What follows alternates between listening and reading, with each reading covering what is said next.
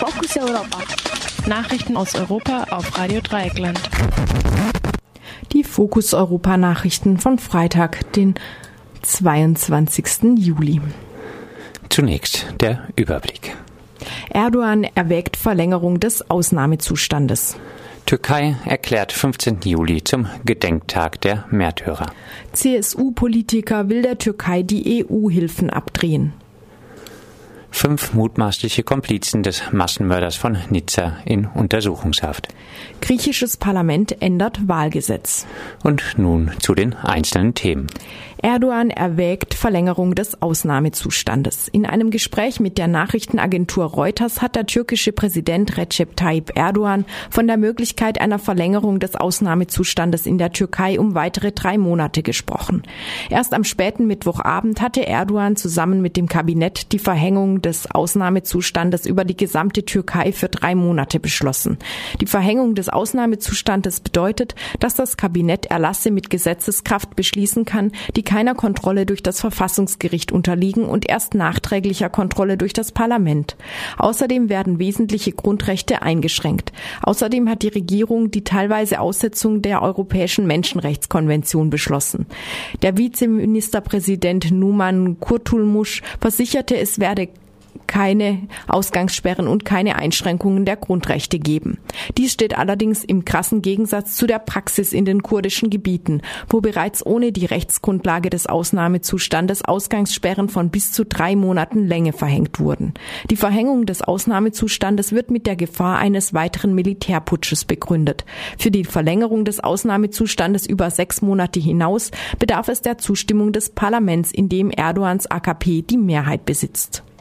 Türkei erklärt 15. Juli zum Gedenktag der Märtyrer. Der 15. Juli soll in der Türkei zu einem Gedenktag der Märtyrer werden. Kommende Generationen werden die Helden des Kampfes für die Demokratie nie vergessen, sagte Erdogan auf einer Pressekonferenz in Ankara. Bei dem Putschversuch von Teilen des Militärs am vergangenen Freitag waren circa 260 Menschen getötet worden. Dabei schwanken die Angaben über die Zahl der getöteten Soldaten erheblich. Nach der Niederschlagung des Putsches wurden auch mehrere Soldaten gelyncht. CSU-Politiker will der Türkei die EU-Hilfen abdrehen. Der Vizepräsident des Deutschen Bundestages Johannes Siekamer CSU hat das sofortige Einfrieren der sogenannten Heranführungshilfen der EU für die Türkei gefordert. Das Ziel dieser Hilfen für die Beitrittskandidatin ist die Heranführung an EU-Standards, insbesondere die Stärkung der Demokratie, der Zivilgesellschaft und der Rechtsstaatlichkeit. Die Hilfen werden seit Jahren für entsprechende Programme etwa zur Weiterbildung von Juristinnen ausgegeben. Für den Zeitraum zwischen 2014 und 2020 sind knapp viereinhalb Milliarden Euro vorgesehen.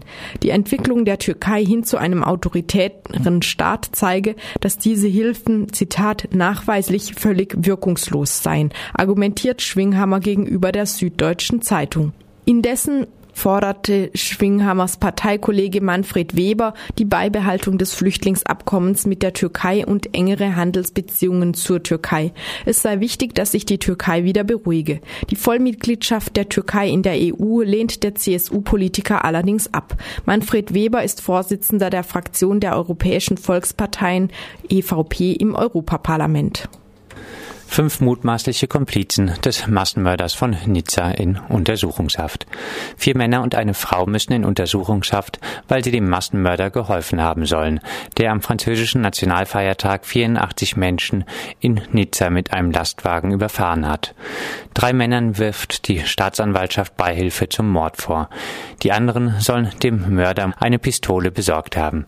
Hinweise auf vier Helfer und eine Helferin sollen sich auf dem Mobiltelefon des Täters gefunden haben. Griechisches Parlament ändert Wahlgesetz. Das griechische Parlament hat den Stimmenbonus für die jeweils stärkste Partei abgeschafft. Nach dem bisherigen Wahlgesetz bekommt diejenige Partei, die als stärkste aus Wahlen hervorgeht, 50 zusätzliche Sitze im Parlament in Athen. Insgesamt hat das Parlament 300 Sitze.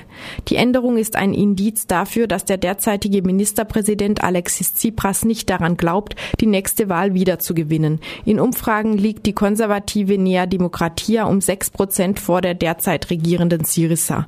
Allerdings scheiterte Tsipras mit einer Verfassungsänderung, wonach das neue Wahlgesetz bereits bei den kommenden Wahlen gelten soll.